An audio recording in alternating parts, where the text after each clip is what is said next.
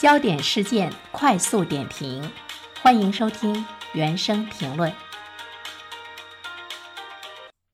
当地时间二零二二年九月八号，全世界在位时间最长的现代君主，九十六岁的英国伊丽莎白二世女王去世。尽管已经是九十六岁了，大家还是觉得意外和震惊。我看到一位朋友在朋友圈中说：“我以为他会一直在呢。”我想，这恐怕呢是我们大多数人心中的。我以为，一九五二年，伊丽莎白公主在二十五岁的时候成为女王。从温斯顿·丘吉尔到利兹·特拉斯，在位期间见证了十五位英国首相，整整七十年，成为历史上在位时间最长的英国君主。她把自己活成了一种象征，英国精神的象征，英国王室的旗帜，优雅长寿的象征。在这样一个不断变换的世界里，她是一个稳定的存在。最近的记忆呢，是新冠病毒在英国肆虐之时，女王曾经站出来发表电视讲话，安抚大家躁动不安的心。未曾想，她也感染了新冠肺炎病毒，尽管很快康复，但是呢，也令她元气大伤。在这里面，我们可以看到新冠对老年人身体的伤害力。据了解呢，他是因为摔了一跤之后，给身体带来了致命的打击。所以呢，他的去世是一个突然，因为不久前人们看到了他还在接见英国新首相，状态还是相当不错的。所以摔跤对家中老人的身体带来的影响，应该是引起我们普通老百姓深切的关注。还有一点呢，我特别想说的就是伴侣的离去带来的影响。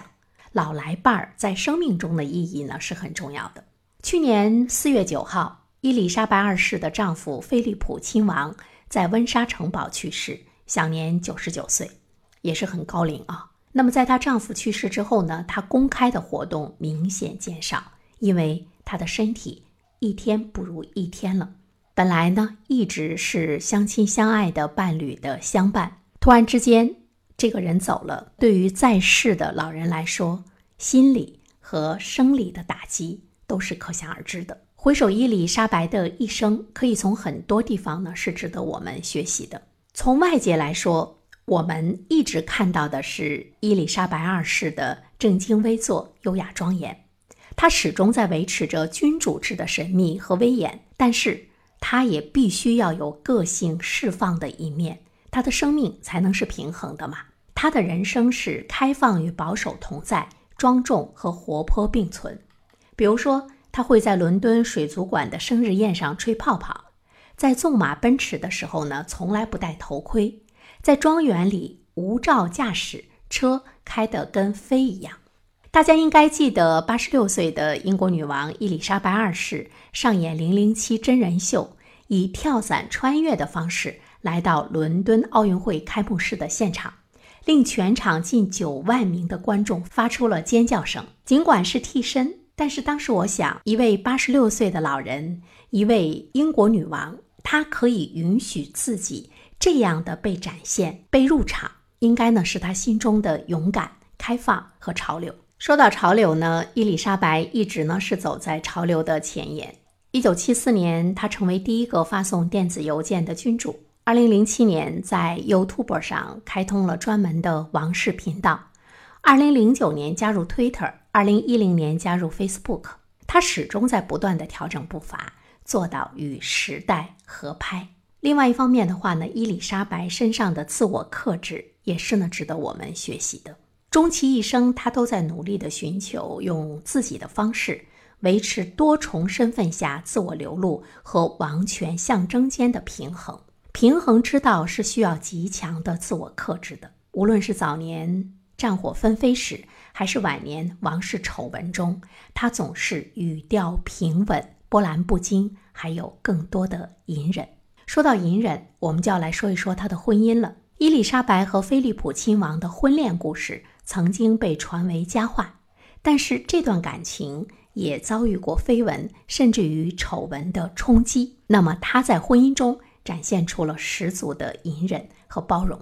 还很清晰地记得他在戴安娜王妃丧礼当天的低头鞠躬。一九九七年，戴安娜王妃因为车祸死于巴黎，当时流言纷纷，王室被架在了火上。就在葬礼的前一天，伊丽莎白发表了电视讲话。很少在公众面前表露私人情感的她，说自己很喜欢这个儿媳，对她的离去感到悲伤。